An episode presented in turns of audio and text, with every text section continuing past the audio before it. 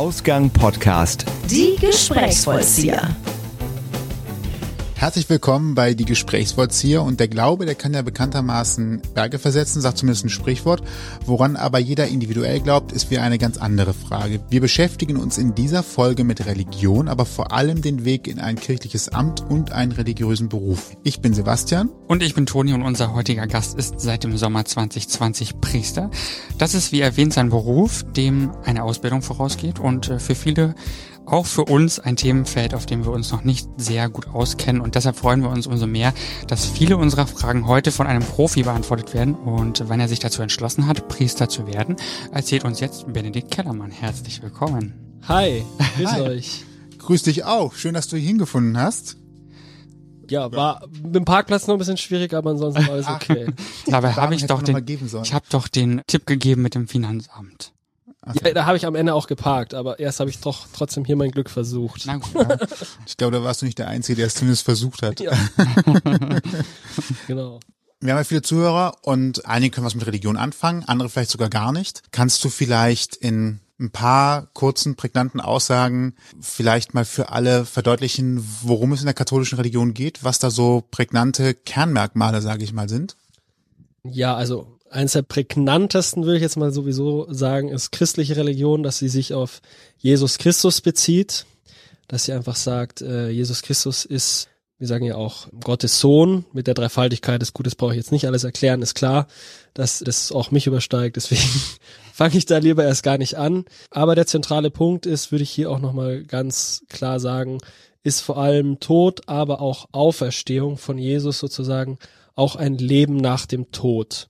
Du hast gerade eben von katholischer Religion gesprochen, ist ja auch so, also wir sagen auch Christentum und so weiter und so fort. Für mich persönlich muss ich ganz ehrlich sagen, ich sag nicht, dass das Christentum in dem Sinne irgendwie so eine Religion ist, sondern eigentlich mehr eine Botschaft. Also im Sinne von eine Botschaft, die wirklich das Leben verändern kann. Ja, also wenn man, wenn ich das auch sage, was ich auch glaube, wenn man Gott in sein Leben äh, irgendwie erfährt und sieht, dass er wirkt, dass es wirklich das Leben verändern kann. Deswegen sage ich eigentlich mehr eine Botschaft.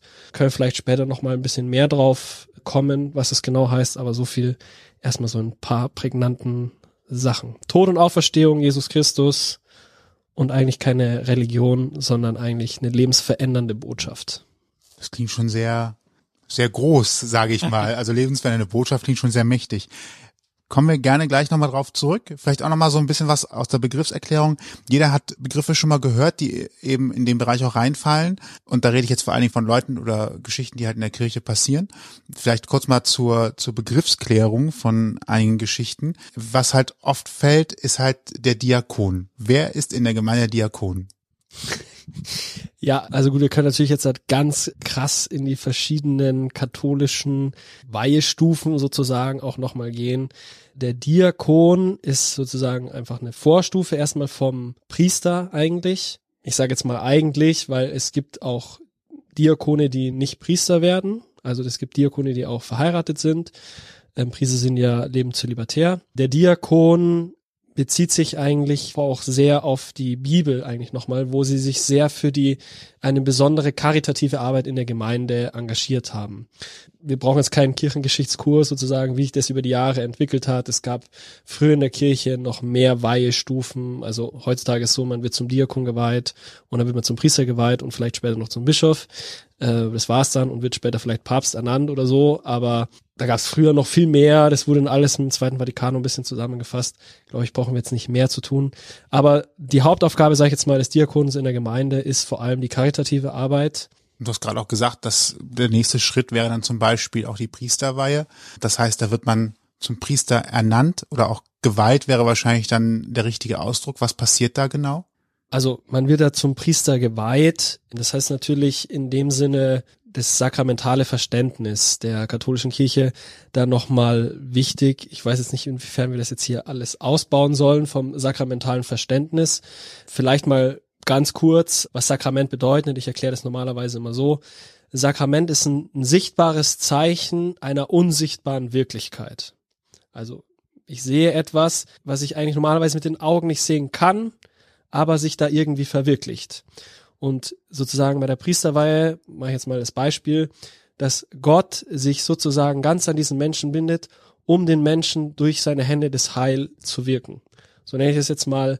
Ich finde es immer einfacher, beim Sakrament der Ehe zu erklären. Ich finde es immer ein bisschen einfacher, was Sakrament da bedeutet, weil das sichtbare Zeichen, zwei Menschen, die sich lieben in der Ehe, also jeder von uns kann diese Liebe eigentlich nicht, nicht sehen. Also an sich die Liebe ist die Wirklichkeit, die wir aber erst durch dieses Bündnis, was diese zwei Leute machen, dann da sehen. Und das würde ich dann so als Sakrament bezeichnen, genau. Schöne Erklärung. Ja. Ich hoffe auch ich verständlich. Ja, also, also, also ich fand das äh, gerade sehr, sehr, sehr plastisch, sehr, sehr erhellend quasi in dem Sinne auch.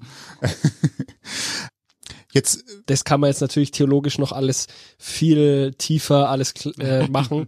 Ich wir müssen vielleicht auch dazu sagen, du, du genießt ja auch eine sehr große Ausbildung an der Stelle. Was hast du alles gemacht, um Priester zu werden? Was hast du quasi an Wissen aufgenommen? Also, ich erkläre es mal so. Ein Theologiestudium ist in Deutschland auf jeden Fall eine Voraussetzung, um zum Priester geweiht zu werden. Es ist an sich nicht absolut notwendig, aber es ist so, dass alle Priester Theologie studiert haben. Theologiestudium heißt, früher war das noch aufgeteilt in Philosophie und Theologie.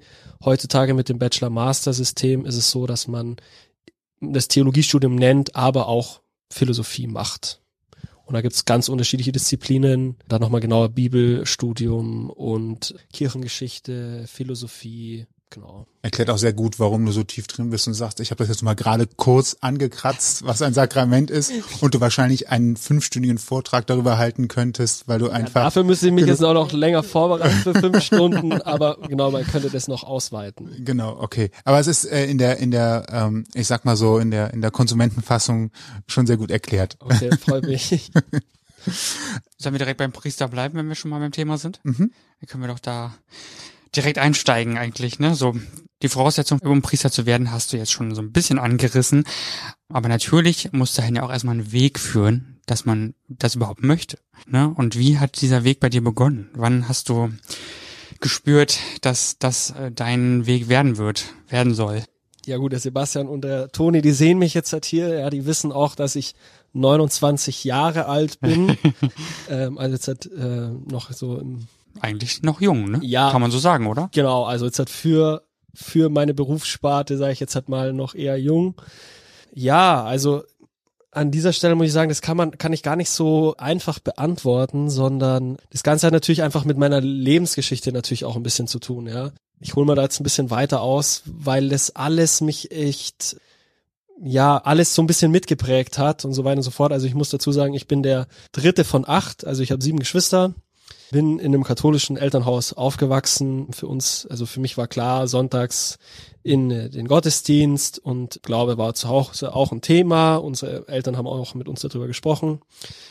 Genau, also da kam jetzt aber nie von meinen Eltern so, hey, du musst Priester werden oder wir würden uns das wünschen oder so, überhaupt nicht. Nee, also das kam nie. Es war eher so, dass ich später natürlich mit der Pubertät, also dann mich meine ich mehr von der Kirche distanziert hatte. Ich hatte dann nicht mehr so viel äh, mit Kirche zu tun. Man muss dazu sagen, ich war dann schon auch aktiv in der Kirche, jetzt nicht als Messdiener, sondern in so einer Gruppe einfach, die sich auch regelmäßig getroffen hat. Da hatte ich dann aber als Jugendlicher eher weniger mit zu tun und habe das eigentlich auch mehr so ein bisschen als Rebellion gegen meine Eltern gemacht. Ich fand das alles immer ein bisschen streng. Meine Eltern haben mir das so manche Sachen nicht erlaubt. Ich habe mir gesagt, das dürfen doch alle anderen. Warum darf ich das nicht? Und so, ja, da gab es einfach auch so ein bisschen Zwist mit den Eltern. Wobei ich aber im Nachhinein wirklich meinen Eltern auch dankbar sind, weil ich wirklich gemerkt habe, dass sich meine Eltern um mich kümmern. Ja, dass ihnen das schon wichtig war, dass sie nicht einfach gesagt haben, ich kann machen, was ich will, sondern so, die, die haben, wollten schon nicht immer ganz genau wissen, aber halt schon, was machst du so ungefähr, wann kommst du wieder? Klassisch, glaube ich, so wie bei jedem Jugendlichen. Waren gestern mal zwei Stunden länger weg als verabredet, ne? Genau, so ungefähr, genau. Das fällt dann immer sofort auf. Äh, Auch wenn man sieben Geschwister hat.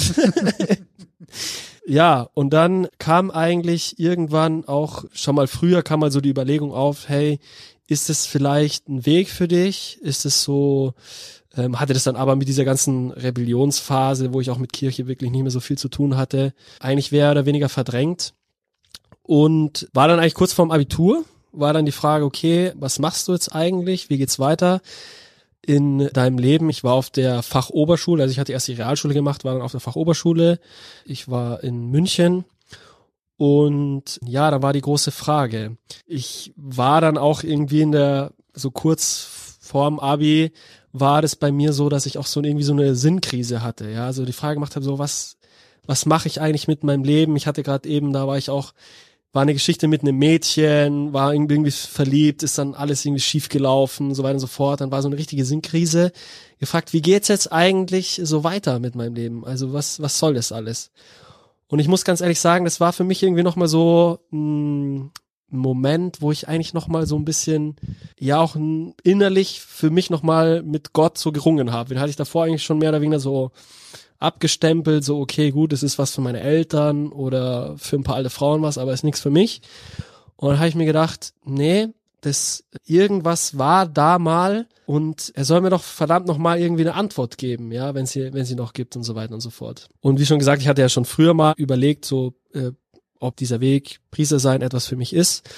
Und dann war das so, interessante Geschichte, wirklich interessant, also für mich auf jeden Fall ein großes Ereignis, an das ich mich immer erinnere. Und zwar, das war kurz vor meinem Abitur, gab es eine, eine Pilgerfahrt nach Fatima. Also Pilgerfahrt, da war der Heilige Vater, ist nach Fatima, Portugal gefahren und äh, das wurde organisiert von meiner Pfarrei, wo ich war.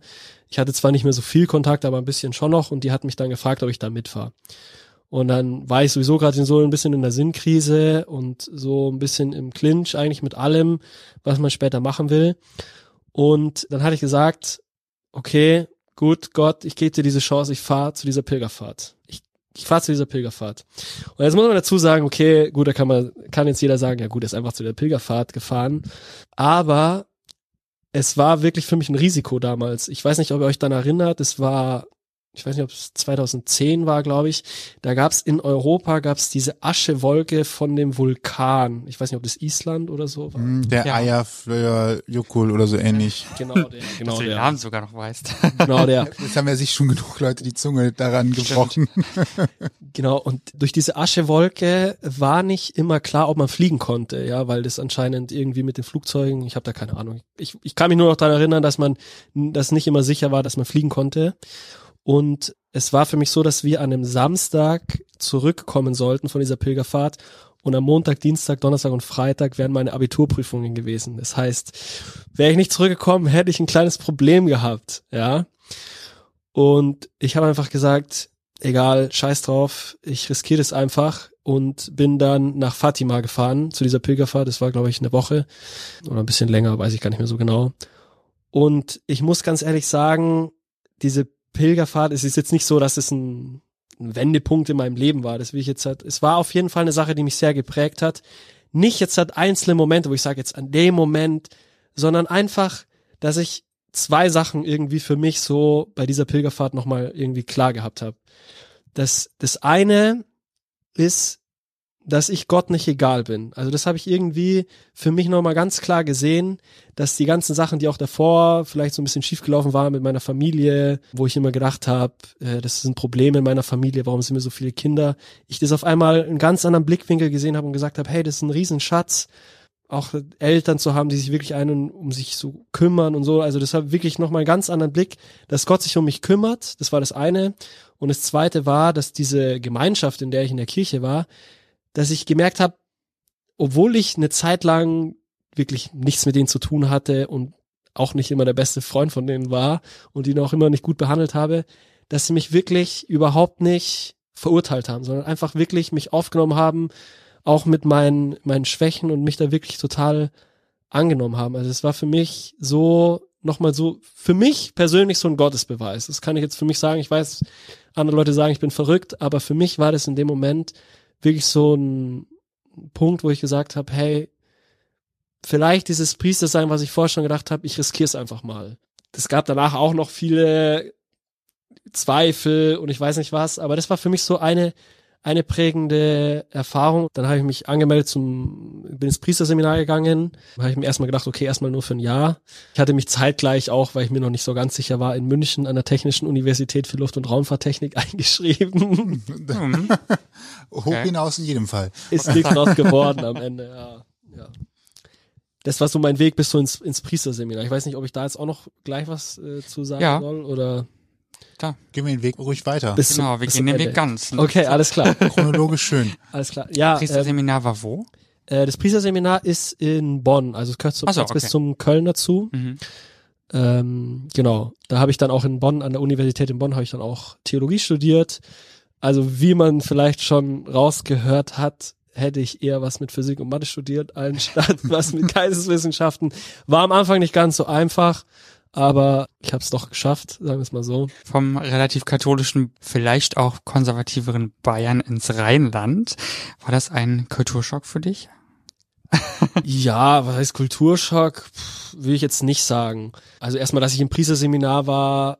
Okay, gut, da wird wahrscheinlich auch äh, Es ist jetzt so, ich will jetzt nicht sagen, das ist ein Internat, das will ich jetzt nicht sagen, man kann ja schon rausgehen und so weiter und so fort, aber man ist schon mehr unter seinen Leuten eher. Ja, Kulturschock. Ich würde sagen, der Rheinländer ist einfach ein anderer Typ als der Bayer, das will ich jetzt einfach schon mal behaupten, wenn ich das jetzt darf. klar. Aber gut, Karneval, das, ist das Einzige, was ich wirklich sagen muss, als Bayer mit Karneval kann ich jetzt persönlich nicht so viel anfangen, auch wenn ich in Köln wohne. Aber für mich ist so richtig, also es gibt schon ein paar Nuancen, würde ich jetzt sagen würde, es gibt schon Unterschiede, aber für mich jetzt keine so riesigen. muss, ich, muss ich ganz ehrlich sagen. Ist das Priesterseminar in Bonn das einzige in Deutschland? Nein, oder? Nee, nee, es gibt äh, mehrere Priesteseminare in Deutschland. Es gibt in Frankfurt eins haben sie zwar mehrere von mehreren Erzbistümern zusammengeschlossen, aber eigentlich theoretisch hat fast, also eigentlich theoretisch sollte jede Diözese ihr eigenes Priesterseminar haben. Genau. Viel dazu. Und dann fängt man eben im Priesterseminar an. Wie ist das? Ähm, Gibt's das? Muss man sich dafür bewerben oder sagt man einfach demjenigen, der da verantwortlich ist, ich bin jetzt hier oder ich, ich möchte jetzt zu euch kommen und möchte jetzt zu dem Priesterweg gehen? Oder wie funktioniert das? Ja, also das ist jetzt ein bisschen komplizierter, muss ich an dieser Mhm. Stelle gestehen. Weil in dem Priesterseminar, in dem ich war, ähm, das ist so ein bisschen spezielleres Priesterseminar, sage ich jetzt mal. Das hat auch mit dieser Gruppe zu tun, in der ich in der Kirche bin, zugehöre, weil, das erkläre ich auch vielleicht, wie ich von München nach Köln gekommen bin. Ja. Also, wenn von dieser Gemeinschaft, die heißen Neokatechumenaler Weg, ich erkläre das jetzt nicht, was es alles heißt und so, das sind alles wieder Begriffe, das wäre jetzt zu kompliziert, aber das ist einfach eine Gemeinschaft, die ist auf der ganzen Welt eigentlich verteilt und dann gibt es ein Treffen einmal in Italien, einmal im Jahr, Exerzitien, Wochenende, wo man sich mit allen trifft, die eigentlich so ein Priesterseminar sagen, okay, ja, kann ich mir vorstellen, Priesterseminar zu gehen. Dann trifft man sich da, dann gibt's einfach Exerzitien. Und dann ist der Gedanke, der Grundgedanke ist, dass man sich wirklich in, ich sag's jetzt mal wirklich so, wie ich das auch empfinde, so ein bisschen in die Hände Gottes wirft und sagt, wo er möchte, dass man seinen Dienst tut. Und dann ist es eigentlich wirklich per Los. Ja, also dass man sagt, gibt's einen großen Korb, dann sagt man, okay, ich möchte, bin bereit, in ein Priesterseminar zu gehen. Von dieser Art gibt's, die heißen Priesterseminar Redemptoris Mater auf Latein, braucht man jetzt auch nicht wieder, aber damit man es mal gehört hat. Da gibt's über 100 auf der ganzen Welt und dann gibt's einen Korb, da schmeißt man seinen Namen rein und dann sagen die später, okay, jetzt für das Priesterseminar in Sydney haben wir drei Kandidaten und dann losen die und dann sagen die, keine Ahnung, den Namen, willst du da hingehen? Ja, und dann geht der dann dahin. So bin ich dann von München aus nach Köln geschickt worden. Ich hätte so weit so weggehen können Los. und dann Es landet man in Köln. Es hätte überall hingehen können. Bangladesch, äh, Boston, Toronto, äh, also hätte alles Mögliche sein können. Dann dann es Köln. So was ja. Triviales wie Köln. ja, auf der anderen Seite, ich bin auf der anderen Seite wirklich froh, weil es natürlich schon auch mit der Sprache, auf der anderen Seite auch nicht so weit weg von der Familie. In dem Priesterseminar, wo ich äh, bin, da gibt's halt auch Leute aus, aus Ecuador, Costa Rica, also ich meine, das ist andere Ende der Welt. Und wenn die hier zum Priester geweiht werden, bleiben die im Erzbistum Köln tätig. Das ist jetzt nicht so, dass man da einfach wechselt normalerweise.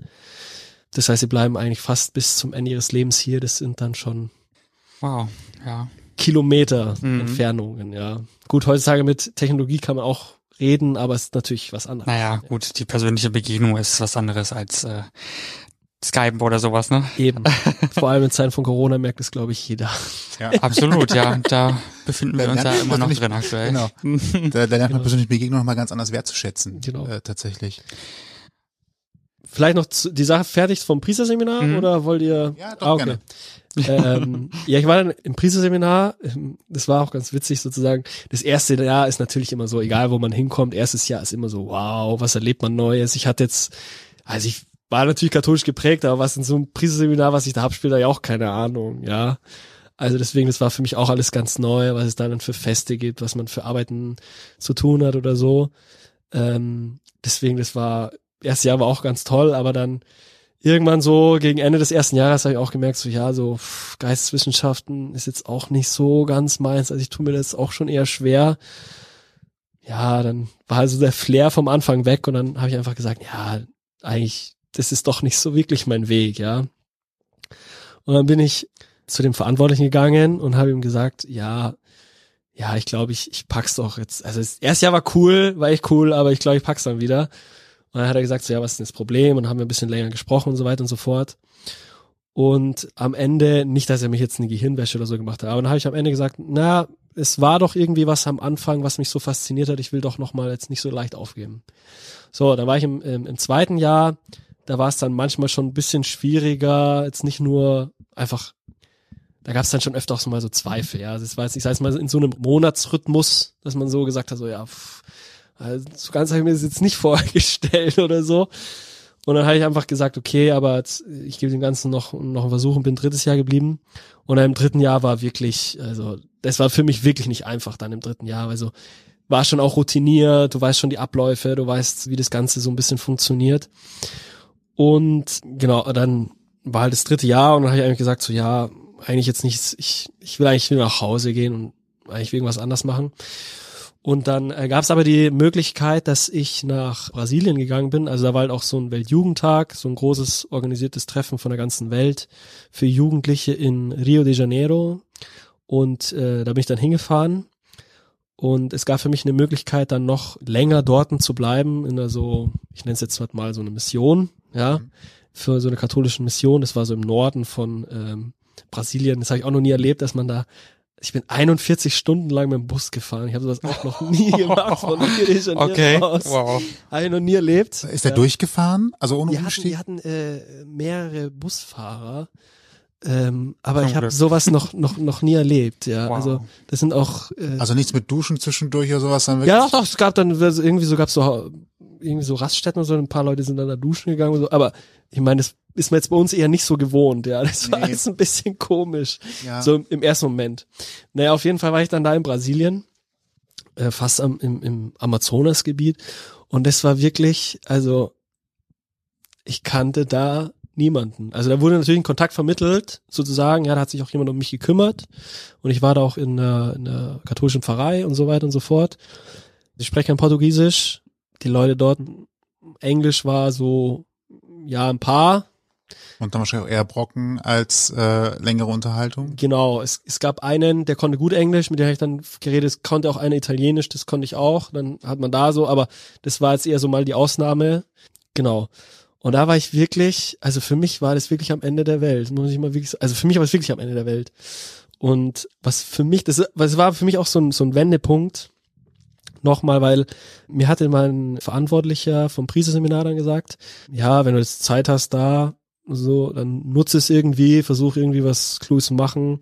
Gut, wir haben auch viel Karten gespielt, muss ich auch ganz ehrlich sagen. Das hat mir am meisten Spaß gemacht, weil ich da, da musste man nicht viel reden. Da konnte man einfach, da war ich mit den anderen auf einer Augenhöhe am Tag über. Aber der Verantwortliche hatte gesagt, ich soll dann noch einfach in der, in der Bibel lesen, ja. Weil das war auch das einzige Buch, das ich auf Deutsch dabei hatte, weil das Problem war, als wir nach Rio geflogen sind zum Weltjugendtag, sind wir erst in den Süden gefahren, da hat's geschneit. Und dann musste man einfach Winterklamotten mitnehmen. Und dann sind wir in den Norden gefahren, da war es so warm, dass du eigentlich die ganze Zeit mit Kurose rumgelaufen bist. Äh, Das heißt, ich musste eigentlich, Einmal Kleidung- Wetter mitnehmen. genau, ich musste einmal alles mitnehmen in 23 Kilo Koffer. Das hat, den, da hat dann nicht mehr so viel anderes reingepasst. Und dann habe ich das beherzigt, weil da war ich vier Wochen, was mir mein Verantwortlicher vom Priesterseminar gesagt hat. Und da habe ich dann die Bibel genommen und dann, es gibt ja immer so tägliche Lesungen, habe ich das auch gelesen, habe ich das manchmal ich aufgeschlagen, habe es durchgelesen, habe es wieder zugeklappt, habe gesagt, ich habe meinen Soll erfüllt für heute. manchmal habe ich dann so ein bisschen mehr gelesen und ähm, ja, wie das, also was für mich wirklich da so prägend war, sind, es sind irgendwie so, so eine Stelle ähm, ist da immer wieder gekommen, ja. Und zwar, ich, so, so Querverweise, da gab es so in der Bibel gibt's dann so Verweise auf andere Stellen, wo das herkommt und so weiter und so fort. Und da kam immer die gleiche Stelle, so fast jeden Tag oder jeden zweiten Tag. Und das fand ich ein bisschen komisch. Also sogar meine Bibel ist ein dickes Buch, das ist eher unwahrscheinlich, dass da immer die gleiche Stelle kommt. Und da kam die Geschichte von dem Propheten Jona, der von Gott berufen wird, äh, in eine Stadt zu gehen und den Leuten was zu verkünden. Und der Jona sagt zum lieben Gott, lieber Gott, ist eine geniale Idee, ich mach das. Aber der liebe Gott hat ihm gesagt, du sollst link, er soll links gehen und das erste, was er macht, er geht erstmal rechts ans andere Ende der Welt, wo er eigentlich hingehen soll. Und ähm, ja, viele kennen dann auch die Geschichte von dem Jona, der dann später vom Walfisch verschluckt wird und dann doch dahin geht in die Stadt, so weiter und so fort. Und die Stelle ist irgendwie immer wieder gekommen. Und dann habe ich mir gedacht, also entweder ist es jetzt Zufall oder der liebe Gott will mir hier gerade was sagen, ja. Und dann muss ich ganz ehrlich sagen, das war für mich nochmal so ein tiefes Erlebnis, dass ich das selber für mich gesehen habe. Ich habe mich irgendwie in dieser Person vom Jona gesehen, ja, der von Gott irgendwo für was berufen ist, nicht was einfach für so einen Weg glücklich zu sein, ja, Priester zu sein und der auch am Anfang gesagt hat, so ja, finde ich eigentlich ganz cool, aber dann in eine andere Richtung gelaufen ist oder jetzt gerade eben in eine andere Richtung laufen will, also da vorweglaufen will. Und das hat mich ähm, nochmal so, so überzeugt davon, wirklich, dass, dass Gott wirklich einen Plan für ein Leben, für mein Leben hat, der mich wirklich glücklich machen kann, ja, weil der Jona ist am Ende auch zufrieden mit dem, was er gemacht hat, obwohl er es am Anfang vielleicht auch nicht machen wollte. Aber das hat mich wirklich nochmal so berührt, dass ich dann gesagt habe, okay, ja, lieber Gott, ich vertraue auf dich. Theologie ist nicht unbedingt mein Studium, ich gebe es zu, aber bisher hast du mich da durchgetragen und dann musst du auch irgendwie weitermachen. Und das war so auch nochmal so ein, so ein großer Punkt. Und dann habe ich die letzten zwei Jahre studiert und habe mein Studium abgeschlossen an der Uni Bonn. In der Regelstudienzeit, worauf ich sehr stolz bin. genau. Und dann nach meinem Studium ist es so, dass wir bei meinem Priesterseminar, wo ich war, dass wir noch so Missionspraktikas danach machen, so zwei Jahre habe ich die gemacht. Da war ich ein Jahr in Israel mit einem kurzen Abstecher in Dubai und ein Jahr noch in Berlin. Genau. Und dann äh, bin ich zurückgekommen und wurde dann zum in die Pfarrei eingesetzt, zum Diakon geweiht und dann dieses Jahr am 19. Juni zum Priester geweiht. Also insgesamt seit 2010, 8. Oktober 2010, 17.30 Uhr ins Priesterseminar eingetreten und am 19. Juni 2020 geweiht. Kann man sich jetzt ausrechnen, wie lange das ungefähr gedauert hat, ja. ne? Du hast äh, gerade kurz mal Israel und Dubai geskippt. Da würde ich noch mal ganz kurz zwischenlanden. Was hast du da gemacht? Also jetzt fangen wir mal mit Israel an. Da ist ja, sind ja durchaus auch Städten, die sehr großen religiösen Bezug haben. War das tatsächlich auch ein religiöser Hintergrund, warum du da warst? Jein, sag ich mal, jein. Ähm, also von dieser ähm, geistlichen Gemeinschaft, die es ja eben auf der ganzen Welt gibt, gibt's ein Haus, das ist am See von Genezareth und äh, das alles aber auf da auf halt äh, ehrenamtlicher Basis und ich habe dort einfach in dem Haus geholfen, einfach ganz praktisch. Ähm, da gibt's auch Zimmer sozusagen, wo man dann übernachten kann, dass einfach die Zimmer hergerichtet wurden, Toiletten geputzt, was sonst so angefallen ist vor Ort. Ähm, das habe ich dort, da war ich sechs Monate Gab äh, aber auch die Möglichkeit, dann Israel sicherlich kennenzulernen. Klar, ja, ja, doch. Das, das war das Geniale, muss ich ganz ehrlich sagen. Ähm, weil ähm, man so einen langen Zeitraum da war. Natürlich hat man auch viel gearbeitet, das will ich jetzt nicht verschweigen. Ähm, aber man hat Leute gehabt vor Ort, die sich wirklich, die schon Jahre dort gewohnt haben und äh, die ganzen Orte schon kannten, sozusagen, jetzt mit religiösen Bezügen und die dann einen wirklich da immer hingeführt haben, auf wirklich Details hingewiesen haben. Das war wirklich genial wofür ich auch wirklich dankbar bin, wo ich sonst, was man selber in einem Reiseführer nie findet, ja. Und das war wirklich, also da war ich sechs Monate, das war echt genial. Was ist das für ein Gefühl? Also See Genezareth, äh, also es gibt ja viele Bibelstellen, die man ja örtlich kennt, ohne nie da gewesen zu sein. Und auf einmal äh, die Bibel viel gelesen, studiert, äh, sich intensivst mit allem Möglichen auseinandergesetzt und auf einmal kommt man an die Orte, bekommt man dann ein Bild dafür, wie es ge gewesen sein muss? Ist da auch noch Situationen oder Örtlichkeiten, Berge, keine Ahnung was, wo man sich denkt, okay, ungefähr so kann ich mir jetzt vorstellen, mal von der ganzen elektrischen Lichtern am Strand, äh, wie es da war, oder ist das gerade verträumte, eine verträumte Vorstellung meinerseits? Ähm, also ich muss sagen, was mich am Anfang so ja, fasziniert hat, ist, dass man irgendwie, wenn ich, als ich in Tel Aviv gelandet bin, dann äh, fährt man natürlich mit dem Auto und es sind halt überall Straßenschilder, wo die ganzen Orte, die man halt aus der Bibel kennt, auf einmal dastehen. Dann so Jerusalem und Bethlehem und ich weiß nicht was alles. So, das war erstmal absolut so, okay, ich bin gerade wirklich in Israel irgendwo. So, so, das war erstmal im ersten Moment so ein bisschen komisch. Also ich würde sagen, in Israel habe ich solche und solche Orte erlebt. Also manche Orte, wo man sich wirklich, wo ich wirklich sagen kann, wow, wirklich erstaunt, auch wenn ich das mit dem Kontext mit der Bibel sehe und also was mich grundsätzlich in Israel absolut fasziniert, wirklich bis zum Ende, war, das ist ja wirklich ein Land, wo es ein Buch gibt, was so alt ist und es wirklich, also es werden ja immer wieder neue Sachen gefunden, die zum Teil so detailliert schon in der Bibel dann wiederzufinden sind. Das ist echt unglaublich. Das trifft natürlich nicht auf alles zu, aber das ähm, hat man nirgendwo auf der Welt, dass man irgendwo was ausgräbt und irgendwas Schriftliches dazu hat. Das war das eine, was mich äh, wirklich fasziniert. Aber auf der anderen Seite muss man auch, muss ich für mich ganz ehrlicherweise dazu sagen, es gibt dann schon sozusagen die, die absoluten Hotspots sozusagen, jetzt sage ich mal wie Grabeskirche oder so, wo touristisch dann sehr auch ausgenutzt werden von vielen Leuten, wo es mir dann persönlich zum Teil dann schon eher schwerer gefallen ist. Ja, also wirklich jetzt dazu sagen, okay, hm, diese Ort kann ich jetzt persönlich nicht so viel mit anfangen mit der Bibel, genau. Das andere, was du bereist hast, ist, äh, ist Dubai. Da habe ich jetzt persönlich keinen Kontext. War das auch mit Religion verbunden oder war das tatsächlich einfach ein Zwischenaufenthalt auf deinem Weg? Das war so, als ich in dem Haus war, äh, da in Israel, hieß es, dass ein Priester nach Dubai geht, um für eine gewisse Zeit dort einfach zu helfen. Und man hat mich gefragt, ob ich ihn begleiten will. Und das war auch eine ganz wilde Fahrt, wie ich dann nach Dubai gekommen bin, weil es gibt keine Flüge von Tel Aviv nach Dubai. Dann musste ich über die Grenze von Israel nach äh, Jordanien, dann da erst nach Amman, zur Hauptstadt und von dort dann fliegen. Also es war auch so eine kleine Weltreise, wo ich echt auch ein bisschen Angst hatte, verloren zu gehen, weil ich die ganz alleine gemacht habe. Zum, also war wirklich so eine Reise, die jemand anders für mich organisiert hat, der gesagt hat, du musst so und so in das Auto und in kein anderes, sonst passiert was weiß ich was und flieg dahin. Ja, ich war dann da in Dubai, habe dann den Priester eigentlich begleitet da. Ich habe jetzt so persönlich nichts gemacht, sondern habe ihn eigentlich mehr oder weniger äh, unterstützt bei allem, was irgendwie sonst möglich war. Ja, das war eigentlich gar nicht geplant. Das kam irgendwie so zwischendurch, aber muss ich sagen, war eine Erfahrung, die mir auch nochmal in meinem geistlichen Leben sehr geholfen hat, weil ähm, gut, keiner von den Zuhörern kennt jetzt den Priester. Er war nicht so ein ganz einfacher Charakter für mich. Also wir haben ein bisschen Zwist gehabt und es hat mir selber nochmal so ein bisschen mehr gezeigt, wer ich eigentlich bin. Ja, also nicht das, wie er ist, klar auf einer Seite, aber wie auch ich nochmal bin, so wie ich reagiere. Das war nochmal so, das war auch dann so für mich nochmal selber gut. Aber jetzt zum Land Dubai, ich find's interessant, auf jeden Fall. Also ich würde ja nicht länger als drei Monate würde ich das nicht verbringen, ähm, weil dann gibt's glaube ich auch nichts mehr zu sehen.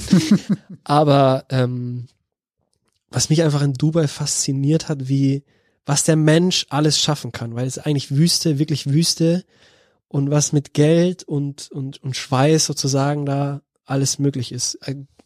Da das höchste Gebäude der Welt. Ich habe keine Ahnung, wie viele Leute da jetzt halt sozusagen gestorben sind, als das gebaut wurde oder was weiß ich. Also das kann ich überhaupt nicht einschätzen.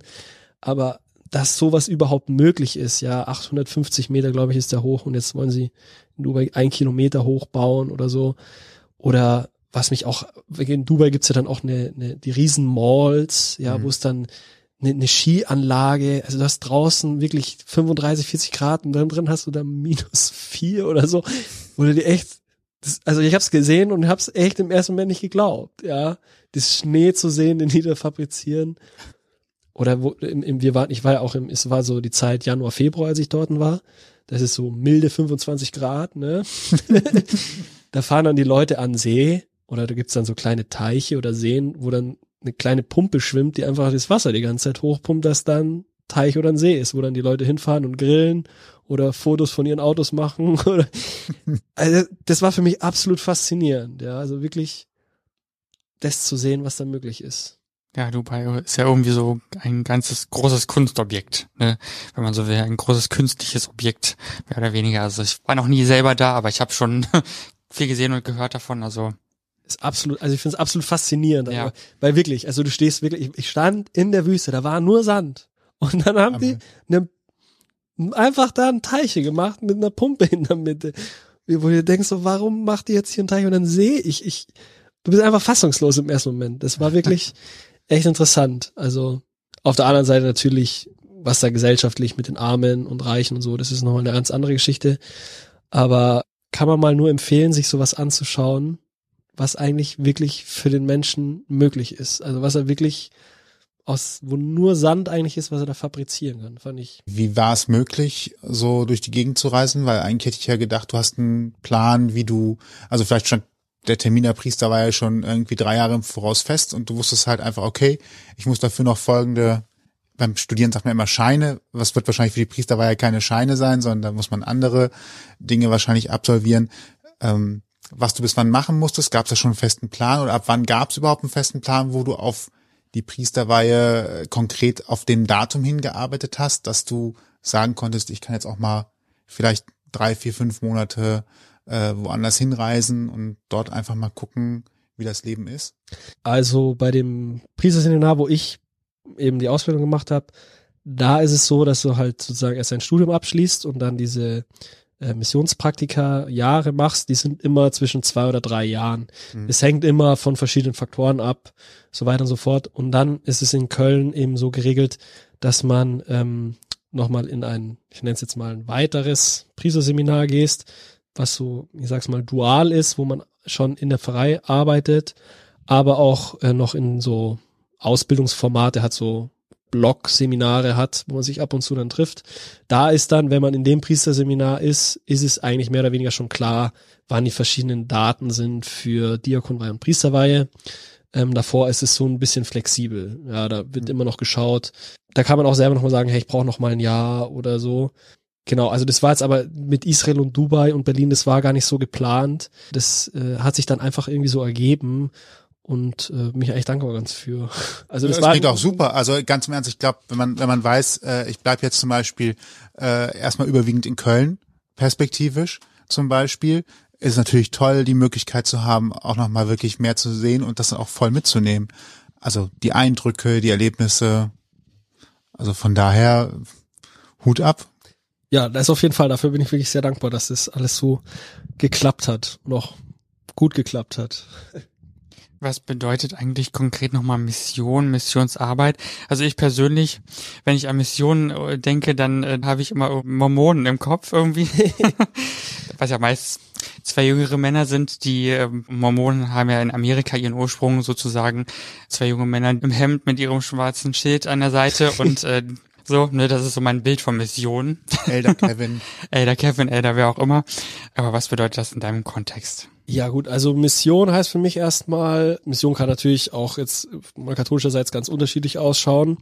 Für mich heißt jetzt erstmal Mission, einfach Zeugnis zu geben von der persönlichen Erfahrung, die ich mit Gott gemacht habe. Ja, das kann ganz unterschiedlich ausschauen. Ja, man kann jetzt, manche Leute können uns auch sagen, so ein Podcast hier, den ich mache, ist auch Mission. Ja, sehe ich zwiegespalten. Für mich macht mir macht es auch Spaß.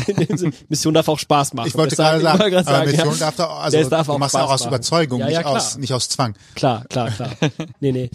ähm, deswegen ansonsten, also erstmal wirklich Zeugnis zu geben von seinem, ja gut, es ist immer so ein Wort heutzutage in der Welt, authentisch sein. Ne? Na klar, also auf einer Seite wirklich einfach diese Erfahrung, die man selber gemacht hat mit Gott, dass er wirklich einen trägt dass er wirklich auch Macht hat, etwas im Leben zu verändern, auch zum, dass es ihm nicht egal ist, wie es mir geht, ja, sozusagen, das wirklich den, den, zu den Menschen zu bringen. Und das erste ist natürlich erstmal, dass man das selber irgendwie auch jetzt lebt, nicht nur hinter verschlossenen Türen, sondern dass man das auch nach außen zeigt. Gut, ich trage jetzt Priesterkleidung, erkennt man sowieso, ähm, oder ich meine, die meisten meiner Meinung nach erkennen das. Auf jeden Fall werde ich oft komisch angeschaut. also sie erkennen irgendwas. genau, man erkennt irgendwas. Genau, was ist nicht immer ganz klar. Das ist in erster Linie sozusagen für mich Mission. Natürlich heißt es dann auch, ähm, dass man darüber spricht. Also wenn mich jemand fragt oder so, dass ich auch klar ähm, zu dem stehe und das auch ganz, ich will nicht sagen offensiv, nicht aggressiv, sondern einfach ehrlich zu sagen, ja. Und auch die Gelegenheit zu nutzen. Also wenn es jetzt ein Gespräch gibt oder So einfach. Das ist für mich erstmal so Mission in erster Linie. Es gibt dann auch sozusagen die Möglichkeiten, das mal ganz frontal sich irgendwo hinzustellen und zu predigen. Klar, habe ich auch schon mal gemacht. Es läuft einem auch der Schweiß runter und man hat natürlich Angst, weiter und so fort. Aber auf der anderen Seite äh, ist natürlich klar, dass es für viele Leute befremdlich ist. Aber das Interessante ist, dass es auch Leute, dass man auch Erfahrungen gemacht hat, dass bestimmte Leute das auch, die danach kommen, sagen, danke, dass sie das gesagt haben. Oder danke, das ist dann natürlich, sind natürlich nicht die Massen, das ist klar. Es geht jetzt hier auch nicht um irgendwelche Massen zu bekehren, überhaupt nicht. Sondern es geht jedem sozusagen den, den, den Blick zu öffnen dafür, dass Gott handelt. So würde ich jetzt mal Mission bisschen länger für mich definieren. Hm, irgendwann stand für dich ja fest, es gibt die Priesterweihe. Arbeitet man dann noch auf irgendwas hin? Äh, also äh, ich, ich kenne jetzt, wenn ich zum Beispiel einen Abiturprüfungstermin habe, um das mal so als also doofer Vergleich, aber oder Abschlussprüfung von der Ausbildung oder was auch immer, mhm. ähm, dann, dann weiß ich, gibt es vielleicht nochmal Vorprüfungen, die ich machen muss, äh, bevor dann halt die ganz große Feier kommt ähm, oder tatsächlich dann die, die, die Abschlussprüfung. Mhm. Gab es da auch was für dich, wo du, wo du darauf hinarbeiten musstest? Das Studium hattest du ja schon abgeschlossen, das kann also schon mal ein Haken dran. Du hast warst, warst auf Mission, hattest zwei bis drei Jahre Missionspraktikum, Priesterweihepraktikum. Ja, genau. Ich so. letztes, mal, letztes Mal zwei Jahre so Missionspraktikum, ja. Genau, da macht man dann auch schon mal, habe ich erledigt. Was passiert dann noch auf dem Weg dazwischen? Muss man noch irgendwie vor ein Gremium treten und sich erklären oder erklären, warum man das eigentlich macht, warum man das eigentlich wirklich will. Was sind eigentlich nach dem Missionspraktikum noch die Schritte bis zur Priesterweihe? Also nach dem Missionspraktikum jetzt bei mir war das dann so, dass es, man kommt dann eben in eine Pfarrei, so, wo man auch immer noch so, wie ich gesagt habe, man ist in einem weiteren Priesterseminar, da ist man Pfarrei und dort, da hat man so ein paar, ja, sind keine Vorlesungen, einfach praktische Elemente. Und dann vor der Priester, äh, Diakon beziehungsweise Priesterweihe gibt's dann sogenanntes Skrutinium nochmal mit dem Kardinal, also bei uns der Kardinal Wölki. Skrutinium, das klingt jetzt so ein bisschen mystisch, uh, was es ist. ähm, ist einfach ein Gespräch, einfach nochmal dann. Hat man ein Gespräch nochmal mit ihm, nochmal eine halbe Stunde. Ja, ich sage jetzt nicht, was der Inhalt mit von dem Gespräch ist, also weil es schon auch, aber sozusagen, wo es halt auch nochmal so ein bisschen drum geht, wo einfach man fragt, was, so Intentionen nochmal. Das ist jetzt auch nicht so, dass der, der Bischof dann da ganz unvorbereitet ist. Die hat ja auch sozusagen die Verantwortlichen von den Priesterseminaren, die ja auch nochmal was dazu gesagt beziehungsweise geschrieben haben. Zu mir jetzt in dem Fall. Ja, das ist jetzt, das ist sozusagen das nochmal der Schritt. Auch kirchenrechtlich muss es nochmal stattfinden. Also ist vorgeschrieben, dass es dieses Gespräch gibt ist ja auch gut, also Spoiler, wir haben auf YouTube das Video deiner Priesterweihe gesehen.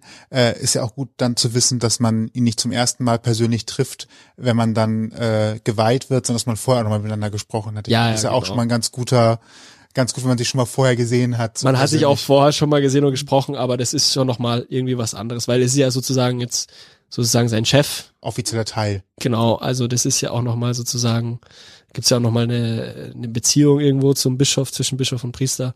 Deswegen ist es auf jeden Fall nochmal sehr gut, dass es da auch zum Gespräch gekommen ist und kommt immer. Ja. Genau. Und dann ist halt, ist mal vor der Diakonweihe gibt's so ein Gespräch und vor der Priesterweihe dann nochmal.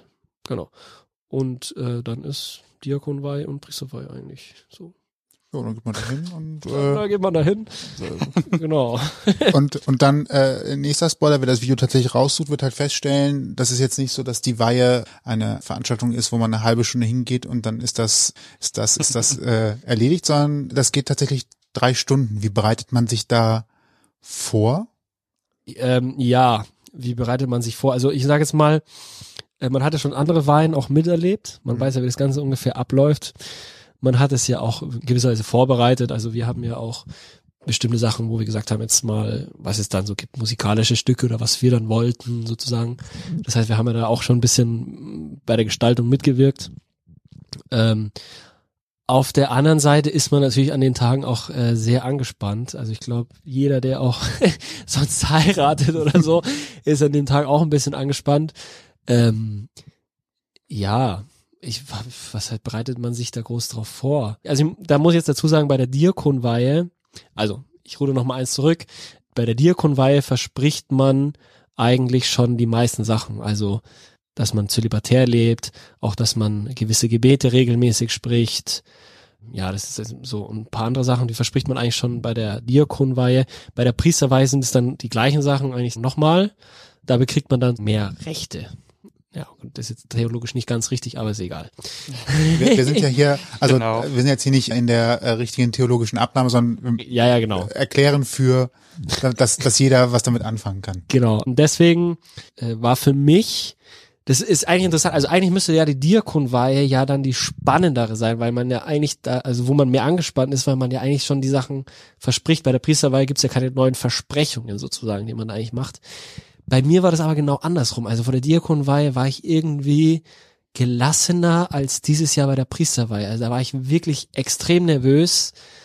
Ich habe also in der Nacht davor wirklich schlecht geschlafen, habe auch wirklich bis voll, also das Priesterseminar ist in der Nähe vom Dom am, am Hauptbahnhof und da, da gehen wir also zehn Minuten zu Fuß dahin und da habe ich wirklich gemerkt, wie meine Hand zittert, also wie meine Hände zittern und erst als ich dann im Dom war, ist es alles irgendwie so langsam runtergekommen. Aber davor war ich wirklich so nervös. Wir sind alle so. nur Menschen. Ja, sagen, genau. Ja, am, am Ende, ich glaube, ne? jeder, der vor einer großen Prüfung stand, von einer großen Situation, kann das absolut nachvollziehen, dass man da aufgeregt ist. Gab es denn vorher noch so Stellproben, also dass ihr wusstet, wo muss ich stehen, wo muss ich hingehen, wenn was passiert, wenn ja, ich aufgerufen werde? Ja, ja, Gibt man sowas schon mal mit dann auch jeder weiß, okay, so und so als erstes kommt, dann kommt der, dann komme ich, dann kommt der nächste. Ja, ja, das haben, das haben wir ganz, äh, ganz exakt haben wir das geprobt und so. Also sowohl bei der Diakon war als auch bei der Priesterwahl haben wir das ganz exakt geprobt und ähm, ja, das gibt einem natürlich auch Sicherheit dann. Äh, das hilft einem natürlich dann nicht unbedingt, man ist ja trotzdem aufgeregt, aber ähm, ja, also das war alles per, perfekt ge, geprobt, geplant und äh, man muss sich dann am Ende da einfach durchleiten lassen auch. Ähm, ähm, kann an der Stelle auch Sicherheit geben. Ja, auf jeden Fall. Also das ist dann auch einfach, dann sagt, okay, ich, die hat ja einen gewissen Ablauf, die Liturgie, den kennt man ja auch. Und man von, ich muss dann einfach sagen, vom Beginn an lässt man sich dann, also ich habe mich dann schon so ein bisschen so, so reinfallen lassen, dass du sagst, okay, jetzt, jetzt geht's los, dann nochmal und dann das ist dann auch, die, die Anspannung ist dann auch ziemlich schnell, als dann der Gottesdienst angefangen hatte, die Weihe war dann auch ziemlich schnell wieder Ruhe, aber so die ersten fünf Minuten war wirklich die Anspannung wirklich sehr groß, ja.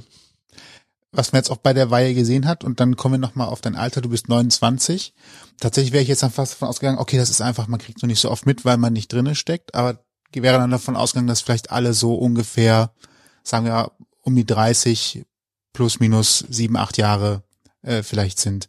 Und haben dann aber auch gesehen, dass tatsächlich ältere Menschen zum Priester geweiht worden sind. Gibt es da so ein Durchschnittsalter? Weiß man, wo das ungefähr liegt? Was da so typischerweise für ein Alter ist, wo man, wo man Priester wird? Auf jeden Fall interessant, dass man auch tatsächlich sich später dafür entscheiden kann, Priester zu werden. Das war, glaube ich, für mich so ein Aha-Erlebnis. Mm, ja, also es, ich, so ein Durchschnittsalter gibt's jetzt halt, würde ich jetzt sagen, nicht. Ja, also die jetzt hat, die jetzt hat mir der Kurs sozusagen, ich nenne jetzt mal die mit mir geweiht wurden. Da waren eben zwei, die sind ziemlich genauso alt wie ich, die sind auch so um die 30. Einer war schon 40, der hatte nämlich davor schon eine Ausbildung gemacht. Und zwei, gut, es wurden auch noch zwei Italiener mitgeweiht, aber die erkläre ich jetzt halt nicht, die waren einfach, sind so dazugekommen, die kannte ich davor auch nicht so. Und da war noch ein älterer Herr, den du jetzt wahrscheinlich meinst, ähm, bei dem ist die Geschichte so, dass der war ständiger Diakon, der war verheiratet, der hat, weiß ich gar nicht wie viele Kinder, drei, vier, vergessen. Mhm. Tut mir leid, Udo.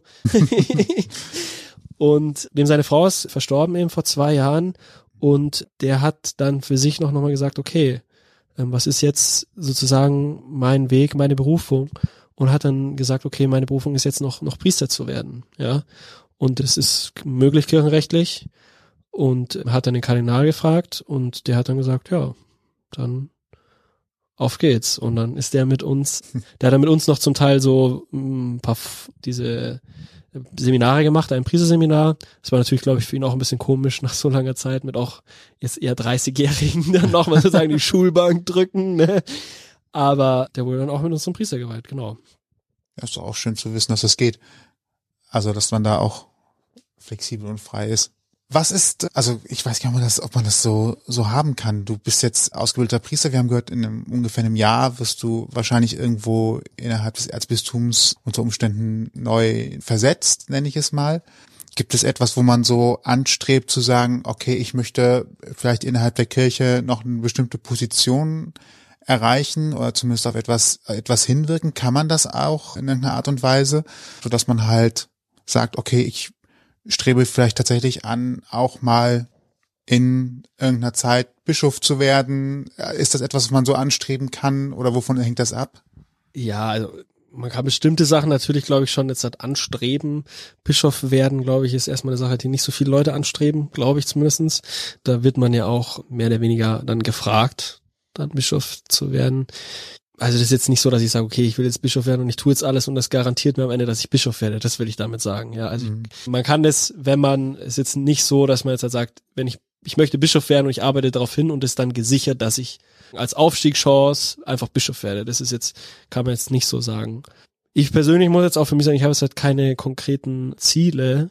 Für mich war jetzt halt erstmal äh, dem Ruf Gottes zu folgen und, und Priester zu werden. Das war jetzt erstmal das Erste. Das ist jetzt einfach geschehen seit vier Monaten.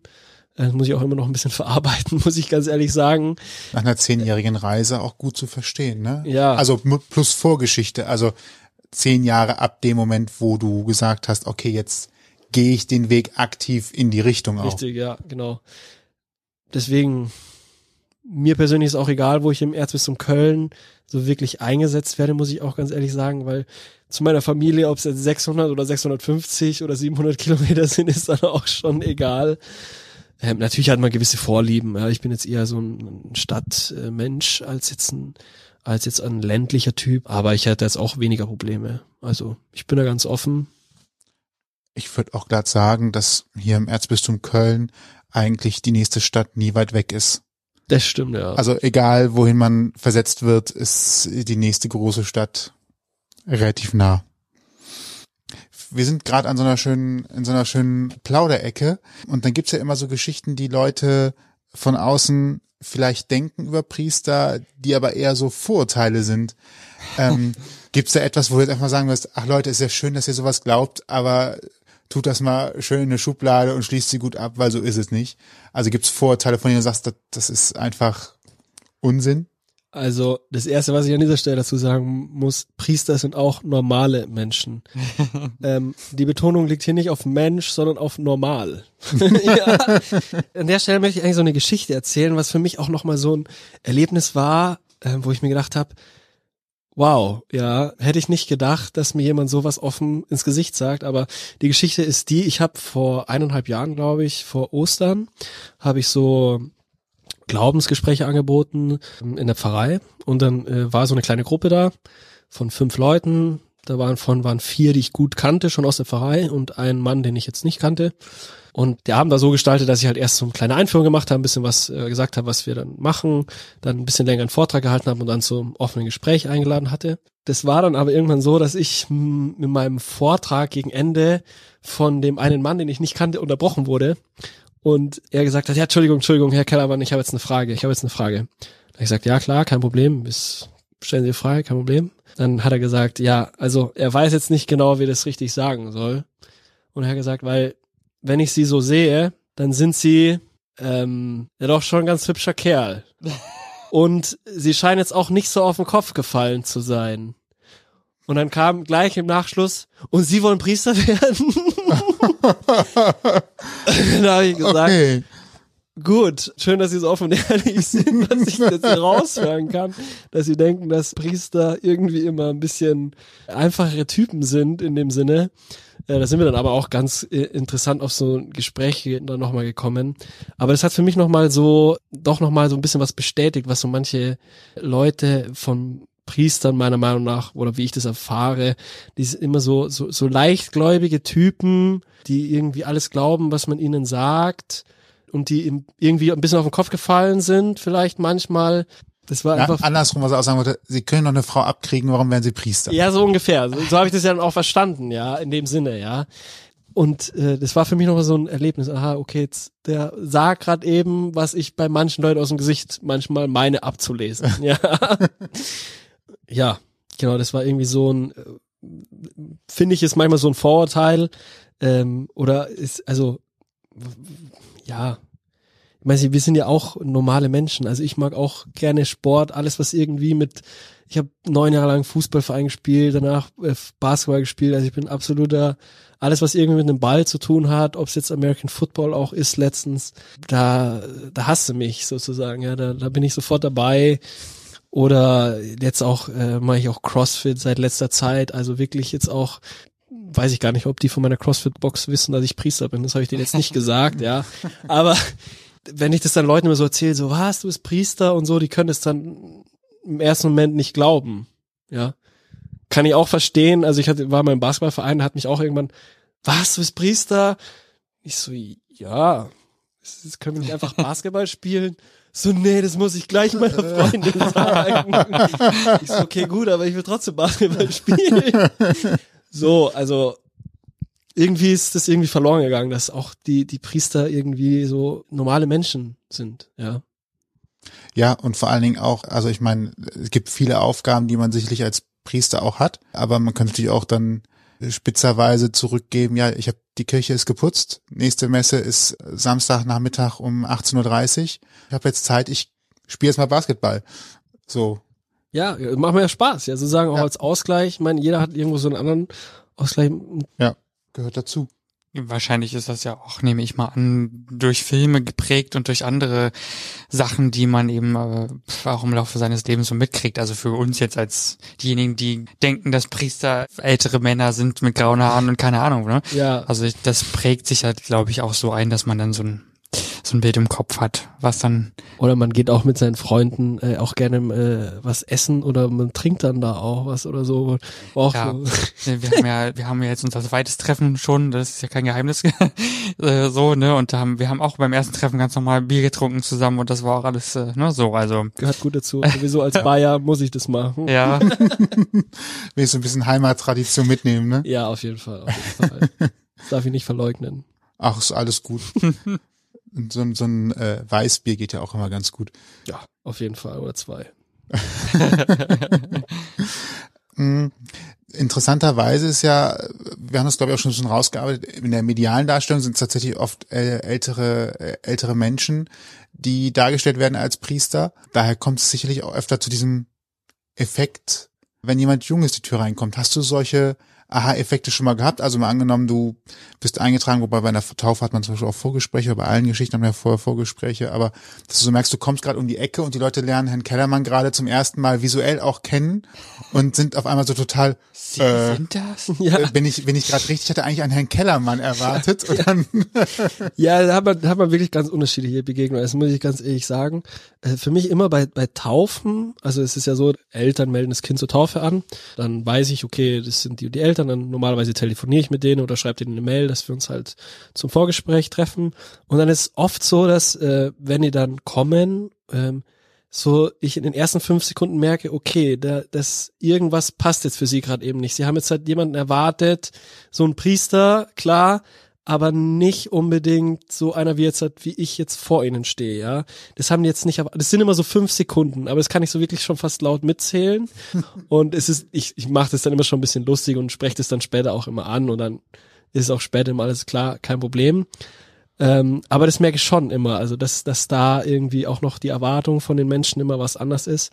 Aber es ist nicht nur bei Taufen, jetzt auch bei Trauungen, die ich dieses Jahr hatte, war auch, äh, bei Trauungen ist noch so, dass für die für die äh, Ehepartner auch äh, ganz wichtig ist immer, wer sie traut. Das ist bei Taufe ist es weniger interessant, wer die Taufe macht. Bei der Trauung ist es ganz wichtig dass dann viele Leute mich auch schon gegoogelt haben. Also wenn die dann wissen, okay, die Trau meine Trauung macht der Herr Kellermann zum Beispiel, dass sie mich dann schon gegoogelt haben, habe ich mit jemandem gesprochen am Telefon, da konnten wir uns nicht treffen wegen Corona und so weiter und so fort. Da haben wir so ein bisschen länger geredet und dann haben wir einen neuen Termin ausgemacht und dann hat er mir am Ende noch gesagt, ja, ganz ehrlich, äh, ich habe sie auch gegoogelt und äh, da habe ich ein Bild von ihnen im Hoodie gesehen und habe gesagt, es passt. Ja, meine Trauung. ja, okay, cool. Ja. Spoiler, bei der Trauung trage ich keinen Hoodie. ja, so ungefähr. So ungefähr, ja. War am Ende alles super, super Gespräche und auch wunderschöne Trauung.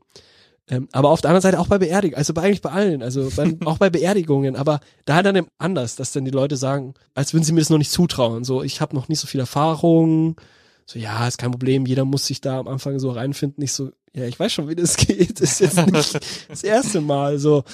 Fragen Sie das Ihren Kfz-Mechaniker eigentlich auch, nachdem er die Reifen gewechselt hat? Ja, das habe ich jetzt noch nicht gefragt.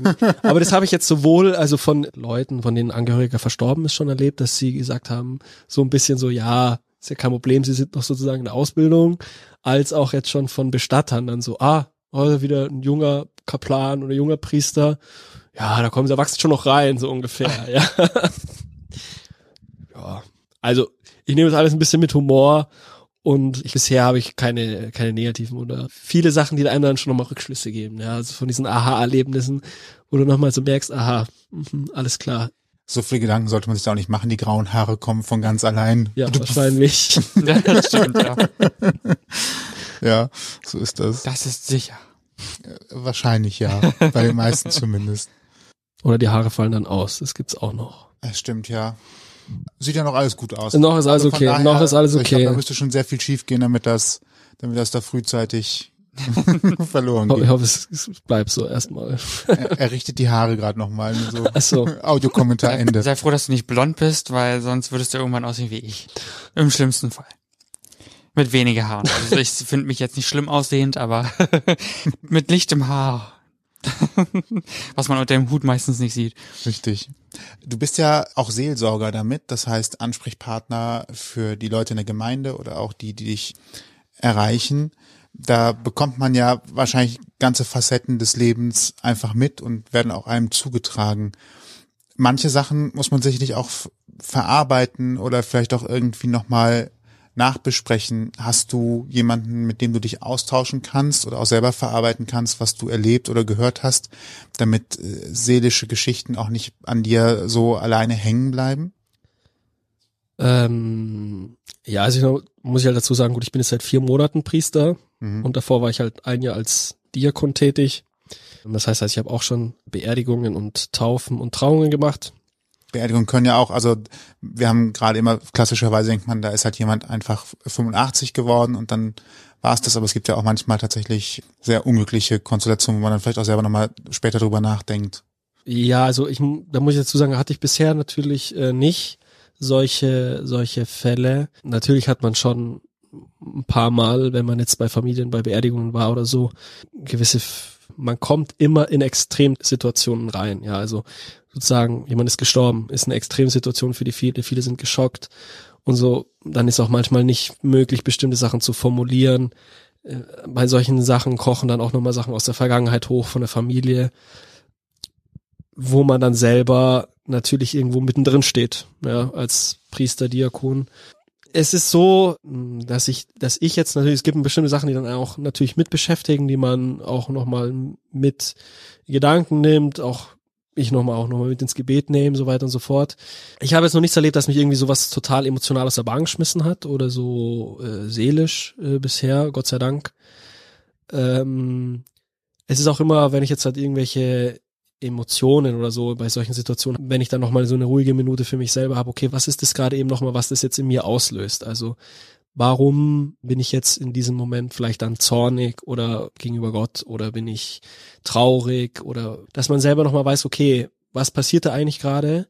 Nicht, dass man jetzt halt sagt, okay, ich will jetzt halt meine Emotionen verkopfen, Emotionen können für uns Menschsein dazu, aber damit man das sich für sich selber erstmal so ein bisschen besser einsortieren kann, ja. Das ist natürlich erst mal das eine. Ähm, es ist jetzt nicht so, dass ich einen geistlichen Begleiter habe, was du gerade vorhin angesprochen hast, ähm, dass manche Leute einfach bestimmte Personen haben, mit denen sie immer sprechen.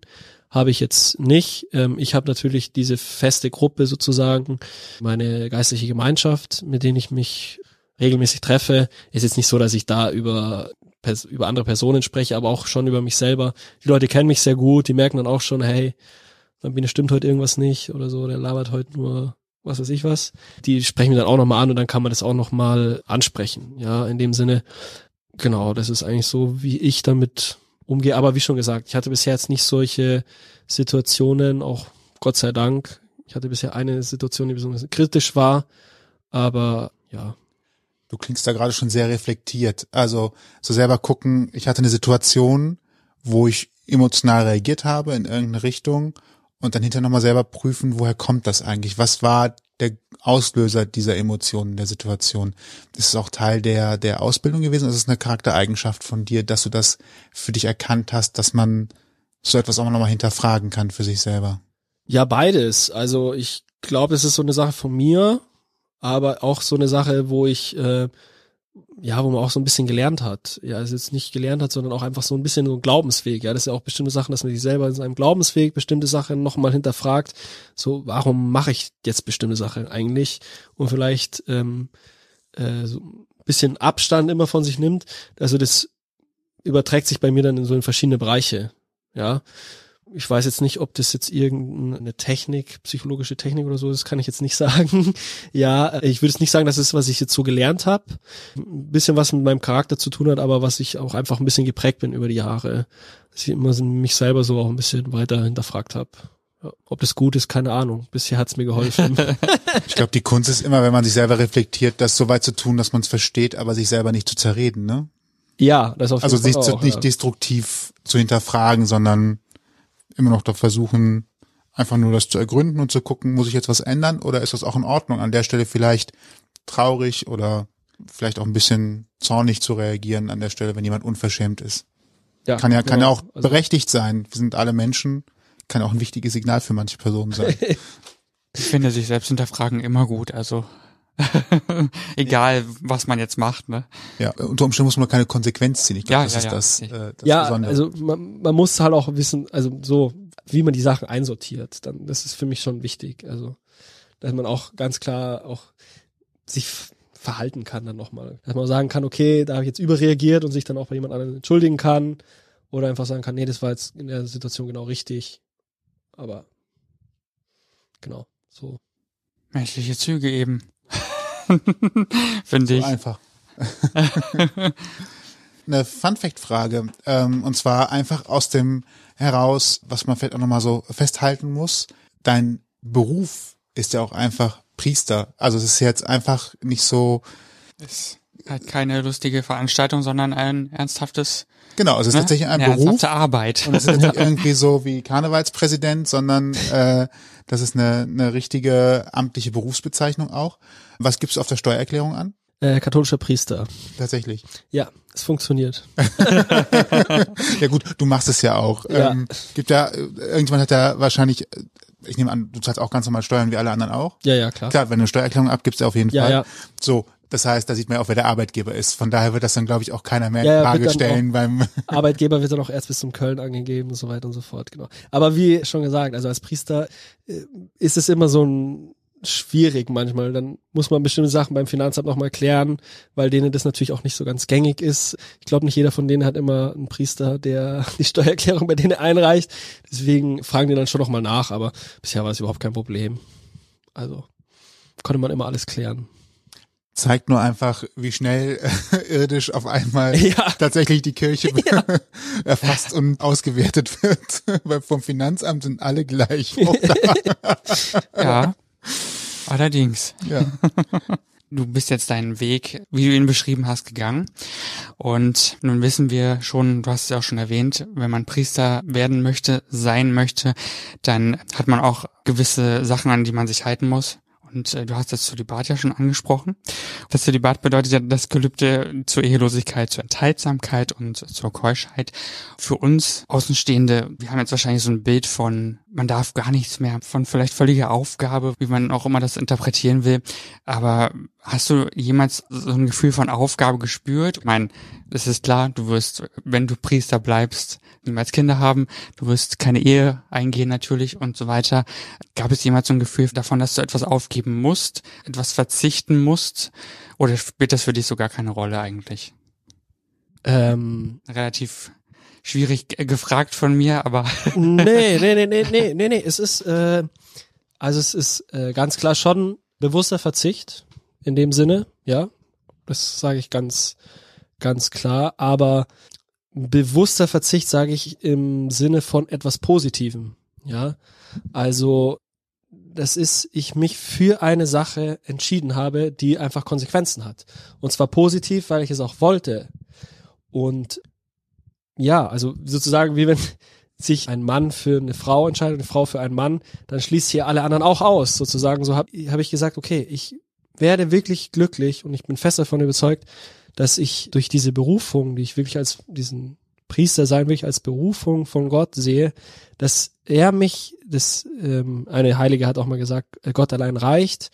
Klar, das, das heißt nicht, dass man nicht Zweifel hat, dass man manchmal andere Gedanken hat, so weiter und so fort, aber dass ich fest im tiefsten Inneren davon überzeugt bin, dass Gott mich wirklich, dass das reicht, dass er mich glücklich machen kann.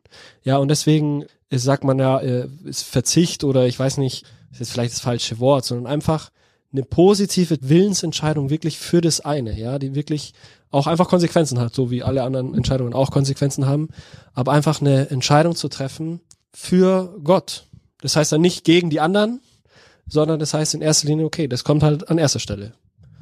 Und äh, ich das heißt nicht, dass ich mit Gott verheiratet bin, das, sowas will ich nie, nie sagen, aber im Sinne, dass eben das, der Zölibat in diesem Sinne dazugehört. Aber jetzt nicht als was äh, so Nicht als Bürde. Einschränke Ja. oder Bürde oder Ja. so, äh, sondern einfach, okay, das, das, das gehört dazu, klar, aber ich entscheide mich auf der anderen Seite für, für etwas, ja. Genau, so würde ich das für mich, also so sehe ich das für mich. Schöne positive Ausdrucksweise, Ja, ja, tatsächlich. Fand ich nur noch mal interessant, äh, auch zu wissen, wie das aus deiner Sicht ist. Ich meine, man hat ja da Gott weiß was für Vorstellungen so, ne? Ich komme erst noch in meine Midlife-Crisis vielleicht, deswegen. Ah, ich glaube, ich glaube, mit deiner positiven Einstellung Nein, wirst du nein. das, wird es wird's keine große Midlife-Crisis geben. Also ich glaube, es ist auch menschlich, dass man mal Zweifel hat. Ja, Also- also, klar, also, ist, also das will man jetzt auch nicht mal sagen. Also der, der Priester ist jetzt nicht, äh, ist jetzt nicht so, dass der hat auch sein, mal seine Glaubenszweifel an manchen Punkten und so weiter und so fort. Deshalb habe ich auch, also es gibt dann da auch äh, im Glaubensleben ja Höhen und Tiefen. Ich sage immer, das Glaubensleben ist auch so eine, eine Beziehung ja mit Gott und jede Beziehung hat mal ihre Höhen und Tiefen. An manchen Tagen geht's besser, an manchen Tagen geht's schlechter. Und die Frage ist halt, auf welchen Grund man baut. Ja, Ja. die Frage ist, auf welchen Grund man baut. Ein gutes Fundament ist gut für jedes Haus. Ja, ich habe heute Nachmittag noch eine Doku darüber, also über auch Priesterwege gesehen mit auch zwei jüngeren. Mein Gott, ihr schaut richtig viel dann im Internet. Ich, sowas man muss sich ja vorbereiten. Ach so, ja. Okay.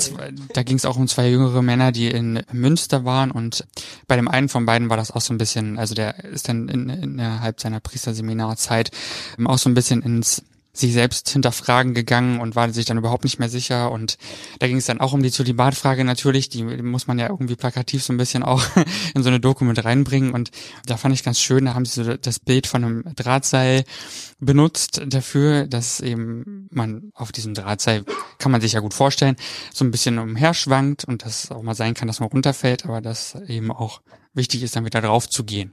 So, ne, und dass man diesen quasi, dass man wieder sein, sein Gleichgewicht findet, wenn man so will. Ja. Und das finde ich eigentlich ein sehr schönes Bild, so, dafür. so. Ja, schöne Bilder. Und da sind wir im Werbeblock, wo wir gar nicht drüber gesprochen haben, ob du diesen überhaupt erfüllen möchtest. Du hast jetzt die einmalige Möglichkeit zu verraten, wie man dich finden kann. In sozialen Medien zum Beispiel, sofern das gewünscht ist. Oder äh, ja, eigentlich in sozialen Medien. Punkt. Also mich äh, kann man einfach äh, finden, Instagram, Benedikt, ich glaube Unterstrich Kellermann, ich bin mir gar nicht sicher. Oder irgendwas auch. sowas. Hast du- hast Punkt Instagram? Kellermann. Ja, ich habe auch Instagram, äh, ist unglaublich. Äh, da kann man mir gerne folgen, äh, ansonsten auch anschreiben, äh, so wie es Toni und Sebastian einfach gemacht haben. Ja, es So ist das funktioniert. Ganze auch äh, zustande gekommen, weil sie mich angeschrieben haben. Danke nochmal. Äh, wir danken dir. Äh, und man kann ihm sogar E-Mails schreiben, wie Und wir auch gehört E-Mails haben. auch. Richtig, genau. E-Mails E-Mails auch. Und ich habe sogar eine Handynummer, ja. Nee, ansonsten auch Facebook, aber ich persönlich muss sagen, ich bin mehr auf Instagram eigentlich unterwegs. Genau. Perfekt. Ansonsten, äh, sonst einen Werbeblock habe ich eigentlich. Nee, alles Nicht. gut. Ansonsten kann ich nur Werbung machen fürs Priesterseminar in Torres Mater, kann ich an dieser Stelle noch sagen. Das ist ein Priesterseminar, das von Spenden lebt. Das heißt, es wird nicht nur zum Teil vom Erzbistum Köln finanziert. Wenn ihr möchtet, kann mich gerne auch auf Instagram anschreiben. Du bist da völlig offen, aber tatsächlich, wer natürlich jetzt Interesse daran hat, vielleicht das zu unterstützen, der kann sich nicht auch bei dir melden und Auf weitere jeden Fall, Informationen auf jeden erhalten. Äh, Gibt's auch eine Internetseite. Gibt's auch, gibt's auch eine Internetseite. Wie sind überhaupt so die Reaktionen auf Instagram? Hast du da, was hast du da bis jetzt auch für Erfahrungen gemacht? Also ich meine, man offenbart sich ja dann schon auch vielen, vielen Leuten im großen Publikum, einem potenziell großen Publikum. Ja gut, also natürlich, also die so eine Intention von dem Instagram-Account, den ich ja auch äh, erst März oder so angefangen habe oder äh, Februar, weiß ich gar nicht mehr genau, war natürlich auf der einen Seite auch zu zeigen, was ich vorhin schon gesagt habe, Priester sind auch normale Menschen. Also man sieht auch, äh, wie ich auch einfach äh, Sport mache oder wie ich einfach koche oder so. Nicht, weil ich das einfach in Vordergrund stellen will, sondern einfach zu zeigen, hey, ich bin so und es macht mir auch Spaß. So weiter und so fort, habe ich mir auch bei dem einen Bild ein bisschen die Haare versenkt beim Kochen. äh, ja, unabhängig davon. Ja, also viele positive Rückmeldungen, muss ich ganz ehrlich sagen. Also fast ausschließlich positive Rückmeldungen. Es muss natürlich, es gibt manchmal auch, wir hatten auch schon, wo wir mal so ein Foto gepostet haben, wo jetzt mehr Leute mit einem Priesterkragen waren, dass dann irgendjemanden unangemessenen Kommentar unten drunter geschrieben hat, der natürlich danach wieder gelöscht wurde, klar, aber das ist jetzt eher die Ausnahme. Mhm. Das ist jetzt wirklich die Ausnahme. Es sind viele Leute ähm, eigentlich dankbar. Es ist auch, was ich, was mich sehr beeindruckt, ist, dass auch viele Leute dann nochmal so anschreiben, beten Sie für mich oder so, das gibt's eigentlich auch. Und auch jetzt nicht nur auf deutschsprachigen Raum, sondern auch auf Englisch dann. Ähm, was mich einfach fasziniert, weil ich persönlich würde jetzt nicht einfach hier irgendjemanden Priester anschreiben und schreiben, hey, bitte äh, nehmen Sie mich in Ihr Gebetsanliegen oder so. Ich würde ich jetzt nicht machen. Äh, aber hat mich erstaunt, dass es doch ein paar gibt, die einfach das nicht so wenige sind. Also ähm, deswegen, ich bin eigentlich wirklich positiv überrascht. Habe ich eigentlich mit mehr Gegenwind zum Teil gerechnet, muss ich ganz ehrlich sagen. Vielleicht trauen die Leute sich das nicht bei dir. ja, gut, das weiß ich nicht. Auch ein gutes Zeichen wäre, weil ja. das heißt, dass Respekt tatsächlich äh, zumindest noch an bestimmten Stellen automatisch entgegengebracht wird. Finde ich auch. Ja. Was hörst du gerne für Musik? Das hatten wir vorhin noch nicht geklärt. Uff, was ich gerne für Musik höre. Ähm, Vor dieser Aufzeichnung sozusagen. Also ähm, Musik, ich muss ganz ehrlich sagen, ich höre einfach viel Radio zurzeit. Da muss ich auch an der Stelle sagen, irgendwie gerade eben rutsche ich mehr von Musik auf Podcasts um, dass ich mir einfach in unterschiedlichen, praktisch. ja, praktisch, ja, dass ich mir wirklich eigentlich mehr so Podcasts anhöre, weil ich merke, da kann ich irgendwie besser äh, relaxen, mhm. als bei, wenn ich jetzt Musik einfach nur höre. Ähm, ansonsten kommt es ganz auf an, was ich mache. Also ich habe so meine Playlist, wenn ich Sport mache, das sind mehr so Motivationssongs, wo ich eigentlich, eigentlich fast auch so ein bisschen, so ein bisschen in Techno-Richtung zum Teil gehen. Ansonsten zum Arbeiten höre ich einfach klassische Musik, weil mich das einfach nicht ablenkt. Ja. Ansonsten Radio, Pop. Es gibt dann aber auch immer so Phasen. Also es gibt dann so eine Phase, wo ich so irgendwie so Reggae hören will oder so. Das ist dann einen Monat gut und dann kann ich es nicht mehr hören. Also es ist ganz unterschiedlich, ja. Ist normal wie alles andere. Ja, genau. weiß ich nicht, ob das normal ist, aber Doch. Es, gibt, ja. es, es, gibt dann auch so ein paar Songs, der ist dann irgendwie so drin, dann kann ich den die ganze Zeit, dann höre ich den zwei Tage und kann ihn danach auch nicht mehr. Geht mir auch so. Ja. zwei Tage kann ich aber auch nicht mehr den gleichen Titel hören. Ja, Benedikt hört Get Podcasts und falls euch diese Folge gefallen hat und ihr mehr hören wollt, dann findet ihr uns bei allen bekannten Streamingdiensten und überall, wo es Podcasts gibt. Wir freuen uns, wenn ihr uns abonniert. Das Ganze kostet auch nichts, dann verpasst ihr möglicherweise äh, und auch ganz sicher keine weiteren Folgen mehr. Und wenn ihr Feedback habt, dann schreibt uns ganz einfach an mail@ausgangpodcast.de. So ist es. Alle Infos zu dieser Folge könnt ihr natürlich auch nochmal im Blogpost nachlesen auf ausgangpodcast.de. Und da bleibt uns nur noch zu sagen. Ich bin Toni. Und ich bin Sebastian. Und vielen Dank an Benedikt dafür, dass du hier warst und vielen Dank für deine Zeit. Dankeschön, danke dass euch. Dass du mit uns diesen Weg noch einmal nachgelaufen bist. Ja, danke, genau. danke. Danke, danke. Danke für die Einladung. Kann ich nicht mehr dazu sagen. Dankeschön. Also, danke. Und euch noch einen schönen Abend. Viel Spaß. Bis ja, dann. Bis dann. Tschüss. Tschüss. Ciao, ciao. Ausgang Podcast Die Gesprächsvollzieher. Deine Interviewreihe mit Menschen, die spannende Geschichten erzählen. Mit deinen Gastgeber Sebastian und Toni. Kostenlos anhören auf www.ausgangpodcast.de. Folgt uns auf Instagram unter Ausgang Podcast.